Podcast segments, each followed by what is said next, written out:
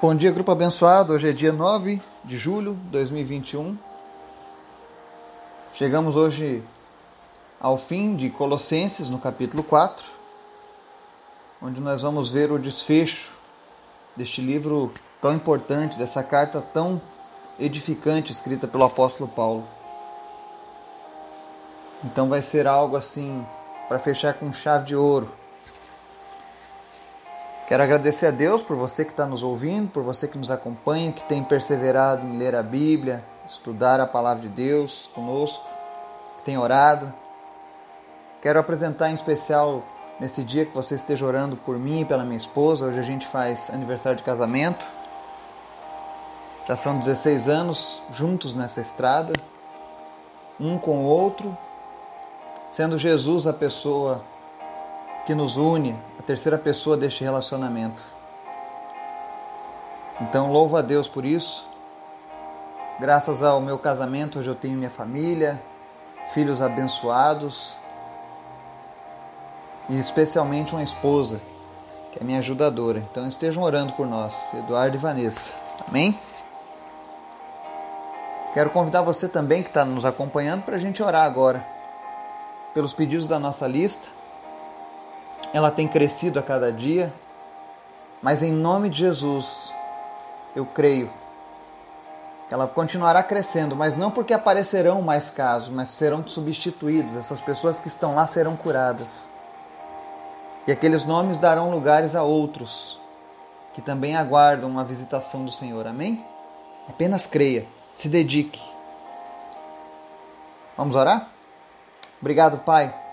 Tu és bom, Tu és maravilhoso, Tu és grande, Tu és bondoso. Nós te amamos, nós te adoramos, nós te rendemos toda honra, glória e louvor.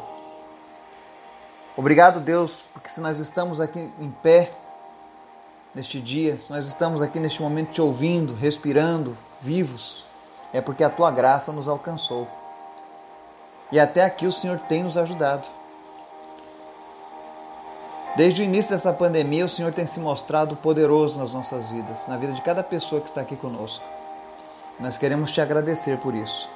Te agradecemos a Deus pelas orações que foram ouvidas, pelos diagnósticos de morte que foram cancelados pelo Senhor e pelas segundas chances que foram entregues.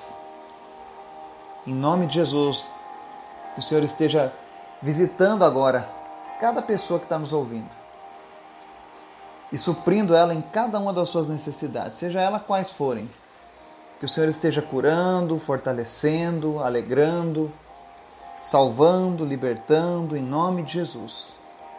Que ninguém deixe de ser abençoado nesta manhã. Te apresento aqueles que lutam contra a Covid, contra os sintomas pós-Covid, em especial Elisete Rodrigues, o Luciandro e a Suelen. Pedimos que, em nome de Jesus, pulmões sejam fortalecidos, organismo venha trabalhar agora em força máxima para combater a infecção viral, a trombose. Nós abençoamos o sistema imunológico dessas pessoas agora, Jesus, para que funcione de uma maneira sobrenatural e que venha o teu reino sobre a vida deles agora, porque no teu reino não existe Covid, no teu reino não existe sequelas, no teu reino não existe trombose, no teu reino não existe embolia, no teu reino ninguém precisa ser entubado, então venha o teu reino sobre a vida dessas pessoas que estão com Covid agora. Pai, no nome de Jesus, alcança com a tua graça cada um deles agora e cura, fortalece. Pessoas recebam alta das UTIs nesse momento em nome de Jesus. Aquilo que estava morto volte a ter vida agora. Sopra o teu fôlego de vida sobre eles, Pai, em nome de Jesus. Te apresento também, Deus, aqueles que lutam contra a diabetes. Visita a senhora Zeni. Visita a dona Lesi Hoffman. Visita, meu Deus, cada uma dessas pessoas que lutam contra a diabetes. A dona Sandra. E nós repreendemos agora todos os sintomas e sequelas da diabetes, que a diabetes saia e não volte mais, em nome de Jesus. Te apresento a vida do seu Edgar. Pedimos a Deus que o câncer desapareça do estômago dele e que ele volte a se alimentar sem nenhuma dor, sem nenhum problema, em nome de Jesus. Oramos pela vida do Otávio, para que ele tenha uma recuperação cada vez maior. Visita também o Victor nessa manhã. Visita essa criança. E Deus, em nome de Jesus, ressuscita os sonhos dessa família com essa criança. Que em nome de Jesus ele possa voltar com plena saúde, Pai. Assim como tu já tem feito na vida do Laurindo e do Gabriel. Que a cada dia, Senhor, tem mostrado os sinais do teu milagre. Obrigado pela vida deles. Faça a mesma coisa, Deus, na vida do Otávio, do Vitor, do Rodrigo Dolanello. Tira agora, Deus, toda a sequela causada por esses acidentes. Seja no problema de audição, visão, locomoção, neurológico, não importa. O Senhor é Deus que pode todas as coisas. Te apresento as pessoas que têm problema de coluna nesse momento, o seu Alcino Staroski, a Andresa Staroski. E pedimos agora em nome de Jesus que o Senhor visite agora essas pessoas e cure elas. Nós damos ordem agora para que toda a coluna se endireite. Juntas, ligamentos, musculatura voltem para o seu devido lugar. E aquilo que causava dor não cause mais. Toda inflamação cesse agora, em nome de Jesus, e sejam curados. E aquilo que vocês não podiam fazer antes, vocês retornem aos movimentos, em nome de Jesus. Oro também, Deus, por aqueles que sofrem de depressão, seja ela física ou de origem espiritual. Nós repreendemos o espírito de depressão na vida do seu Natalino, na vida da Andresa Staroski, na vida da Rosilei Pereira, na vida da Sueli da Silva. Em nome de Jesus, depressão saia, depressão cesse agora e que você seja agora invadido por uma alegria que vem do Senhor. Que você seja tomado de uma alegria sobrenatural nesse momento. Que você possa contemplar as promessas de Deus para a sua vida e assim retornar a ter felicidade em nome de Jesus. Também te apresento, Deus, em especial a vida da dona Sandra. Te apresentamos o problema de vesícula, o meningioma, a perda de audição e a diabetes. Senhor, nada é para ti curar ela dessa enfermidade. Assim como o Senhor tem curado tantas pessoas, visita ela nessa manhã, Deus. E em nome de Jesus, que a audição dela retorne ao normal. Zumbido nos ouvidos desapareça agora em nome de Jesus. Vesícula seja sarada e diabetes saia em nome de Jesus. Oramos também para que o meningioma desapareça e não volte mais. Visita também, Deus, o Miguel Tristes nessa manhã. E Senhor, o nosso clamor não mudou, a nossa oração não mudou. Nós queremos ver o Miguel correndo, brincando, pulando, fazendo coisas de criança. Por isso nós te pedimos, Deus, faz um milagre ainda maior na vida dessa família, nessa manhã, em nome de Jesus. E fala conosco, Deus, através da tua palavra. Amém. Colossenses capítulo 4. Eu sei que ontem algumas pessoas podem ter ficado questionando aquele finalzinho de Colossenses 3, quando Deus fala acerca dos escravos, né? Talvez você tenha ficado chocado. Mas existe um padrão vivido nesse mundo Deus influencia para que a gente faça as coisas do jeito certo. Mas ele também deixou os homens seguirem o curso da sua forma de administrar. A gente já viu isso nos estudos anteriores. Mas os princípios bíblicos não mudam. Então talvez você tenha lido e pensado assim: ah, não, Deus é a favor da escravidão. Não. Vamos ver o que diz a palavra aqui em Colossenses 4, versículo 1. Senhores, Deem aos seus escravos o que é justo e direito, sabendo que vocês também têm um Senhor nos céus. Essa palavra explica tudo. Jesus está dizendo para aquelas pessoas daquela época que tinham escravos, que era algo comum. Principalmente se você era um cidadão romano, você tinha escravos. E às vezes o cidadão, o, o chefe dos escravos era cristão, os escravos poderiam ser cristãos. E ele está dizendo aqui, ó, tratem os escravos com o que é justo e direito, porque vocês também têm um Senhor nos céus. Ou seja, lei da semeadura e colheita. Aqueles que trataram mal seus escravos receberiam também um tratamento ruim do seu Senhor. Existem várias parábolas que ensinam sobre isso na Bíblia. Sobre usarmos da misericórdia, do amor e do perdão com o próximo. E o que acontece quando nós não usamos disso? Por exemplo, o perdão. Se você é uma pessoa que não gosta de perdoar os outros, cuidado, você também perdeu o direito de ser perdoado por Deus. Ainda que Jesus tenha morrido na cruz, vertido o seu sangue para que as pessoas sejam perdoadas dos seus pecados, quando eu me nego a perdoar alguém, eu estou cancelando o direito de Jesus me perdoar. Então, muito cuidado. É por isso que a palavra diz que devemos tratar bem o nosso próximo. E com os escravos era a mesma regra. Tratar eles com o que era justo e direito. Porque vocês também tinham um Senhor nos céus. Aí ele vem no verso 2. Dediquem-se à oração, estejam alerta e sejam agradecidos. Como Colossenses fala da necessidade de orarmos e estarmos alertas a tudo aquilo que está acontecendo ao nosso redor. E ele não fala estejam alertas à toa. Estejam alertas às ciladas do mundo, do inimigo. O mundo a cada dia tenta minar a nossa fé, tenta estragar a infância das nossas crianças, tenta destruir os relacionamentos, os casamentos. E se você não estiver alerta, você pode ser enredado por esse engano. Quantas pessoas já foram enganadas ao longo dessa vida, né? Mas quantas vezes você esteve alerta com a palavra de Deus? Porque a palavra de Deus ela é uma bússola, ela é um, o verdadeiro GPS do ser humano que nos conduz ao céu. Esteja sempre na rota. Eu digo um GPS porque vez ou outra a gente acaba errando algum caminho. Mas se você estiver ligado nele, ele vai te recalcular uma nova rota para te trazer novamente para os braços de Deus. E Paulo diz aqui: dediquem-se à oração. Eu sei que as pessoas que nos acompanham, pelo menos grande parte, oram todos os dias. E sei também que a maioria dessas pessoas que estão orando hoje todos os dias não fazia isso. Então é uma graça do Senhor que está vindo sobre você, que te faz perseverar.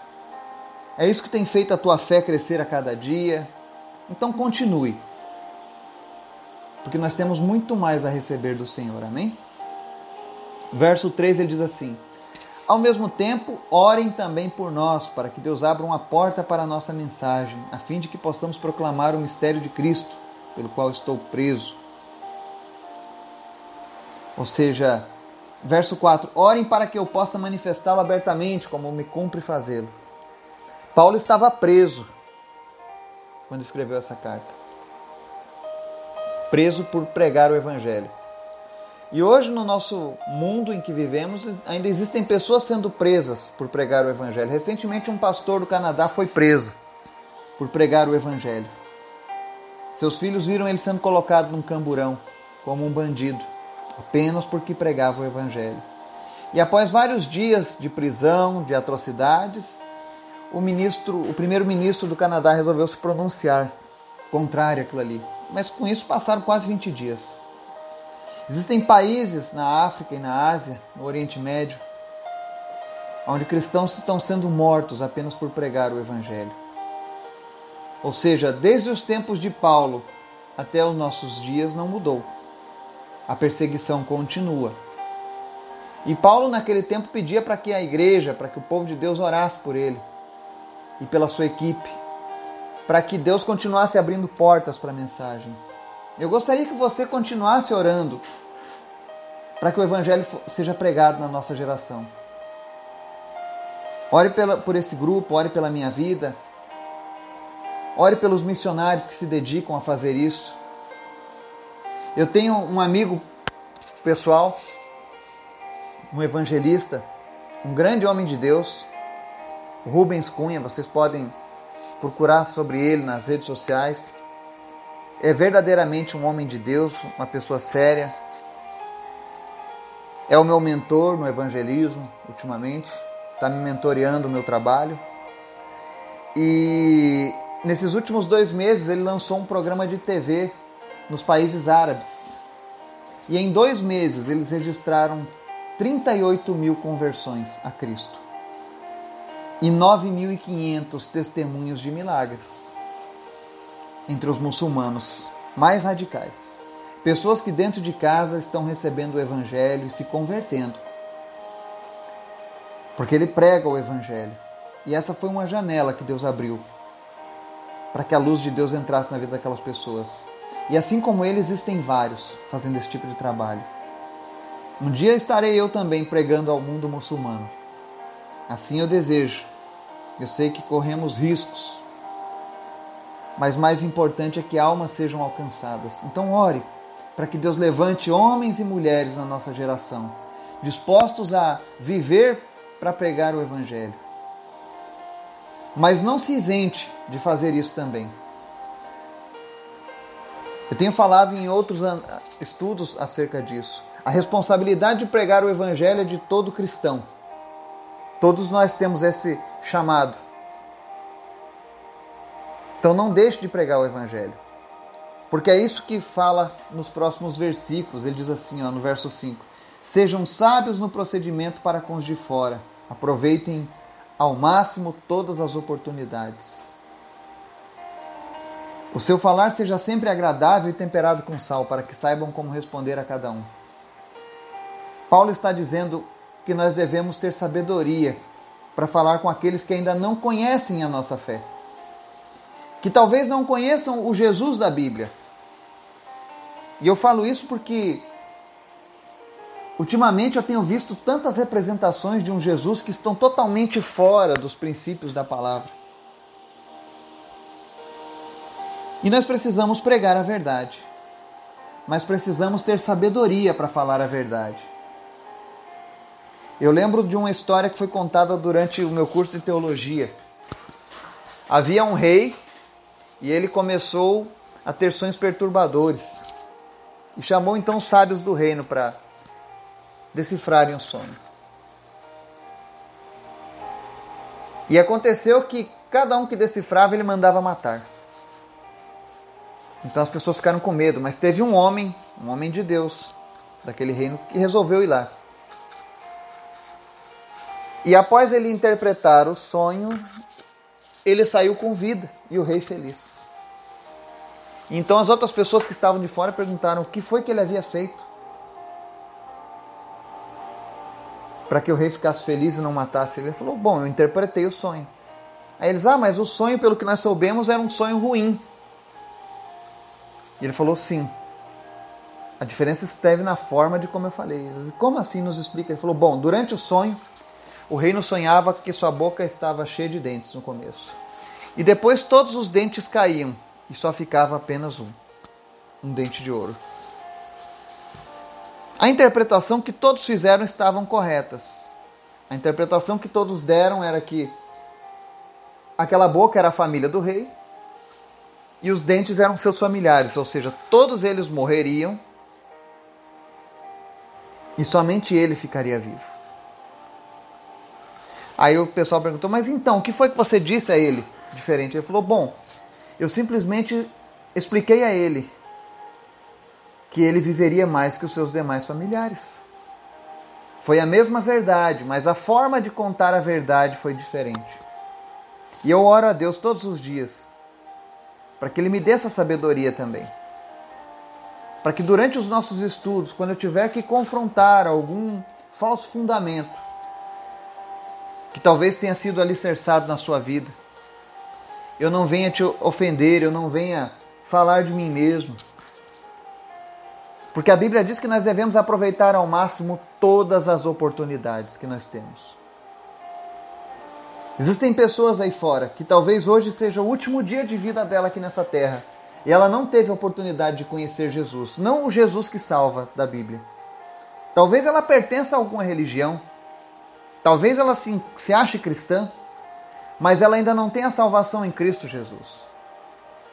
E é por isso que Paulo diz: olha, aproveitem ao máximo todas as oportunidades, nunca deixe de falar de Jesus com as pessoas, nunca superestime o conhecimento das pessoas com relação a Deus. E eu sei que se você está nos acompanhando aqui há mais de 12 meses, nós já estamos com 15, eu tenho certeza que você já tem aptidão para falar de salvação com essas pessoas. Então, não esconda o teu talento. Fale de Jesus para outras pessoas, fale da salvação, fale dos mistérios de Cristo. Existem, nunca vi tantos casos de depressão e suicídio como nos últimos meses. E a maioria dessas pessoas estavam afastadas de Deus. E hoje nós temos um canal para aproximar, que é o Espírito Santo. Então deixe o Espírito Santo fluir através da sua vida. E como eu disse aqui no verso 5, o verso 6 seu falar seja sempre agradável e temperado com sal. Ou seja, continue estudando a Bíblia. Continue pedindo a Deus, Senhor, usa-me, me dá entendimento, me dá crescimento na tua palavra para que eu possa falar para os outros de maneira que, que eu fale de um jeito agradável, palatável. Existem muitas maneiras de se falar a verdade, mas procure falar da maneira que seja temperada com sal, ou seja, que seja prazeroso ouvir a Bíblia. Durante a minha caminhada com Cristo, eu conheci pessoas fantásticas que, quando abriam a boca para falar da Bíblia, da palavra de Deus, a gente não tinha mais vontade de parar de conversar sobre o assunto. Eu espero que um dia eu possa alcançar essa estatura desses homens e mulheres de Deus que eu já convivi. E que você também faça isso, que esse seja o desejo da sua vida também. Ter um, um, um falar agradável, temperado e que você saiba responder a cada um segundo suas dúvidas. As pessoas têm muitas dúvidas acerca do reino de Deus. E a Bíblia nos dá as respostas. Então que eu e você saibamos responder os anseios daqueles que procuram mais de Deus. Que o Espírito Santo de Deus possa falar ao teu coração, te inspirar, te motivar, que você continue orando por este grupo, pelas nossas situações, das nossas orações, mas principalmente para que outras pessoas sejam levantadas nessa geração para anunciar o Evangelho, para que você seja um porta-voz de Deus nessa terra. Que Deus nos abençoe e nos dê um dia na Sua presença, em nome de Jesus. Amém.